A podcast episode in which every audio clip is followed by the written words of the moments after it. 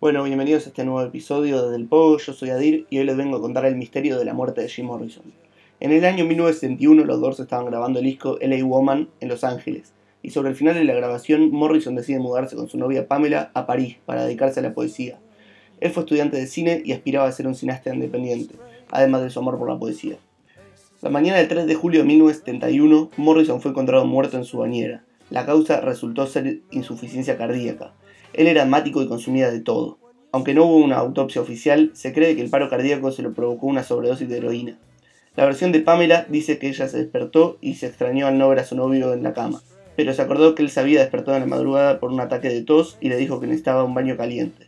Cuando Pamela fue al baño y lo vio tirado en la bañera pensó que Jim lo estaba jodiendo, pero después se dio cuenta de que estaba muerto.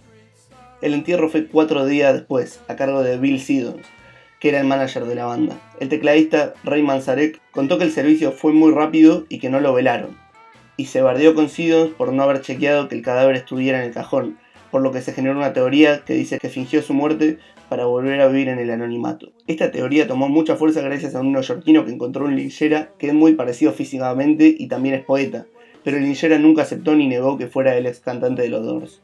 Mick Jagger y Marianne Faithfull tienen otra versión. Marianne había sido novia de Jagger y ahora estaba de novia con Jean de Breteau, que era un arco que le vendía famosos. Dice que Jim fue el que le vendió la heroína y cuando se enteró de que murió fueron al departamento de Jim y Pamela a deshacerse de la evidencia. Otra versión es la de Sam Bernard, que era el gerente de un club nocturno. Él dice que Morrison murió en el baño del Rock and Roll Circus. Dice que tipo una de la mañana Jim entró al boliche con dos dealers que le iban a vender heroína para Pamela, y al rato Bernard lo encontró en el baño con sangre y espuma en la nariz. Los dealers estaban llevando el cuerpo. Bernard quería llamar a la policía, pero el dueño del lugar le dijo que él no quería quilombos, así que los dejó ir. Él supone que lo llevaron a su departamento y lo metieron en la bañadera con agua caliente, que por esos tiempos se creía que era un método para revivir a los que se habían tenido una sobredosis. Esas serían las versiones más conocidas, pero ninguno tiene la certeza de qué fue exactamente lo que pasó esa noche. Me pueden escribir por Instagram del podcast, arroba desde el pogo-podcast y también seguirme en el mío personal, arroba adir-ax. Hasta la próxima.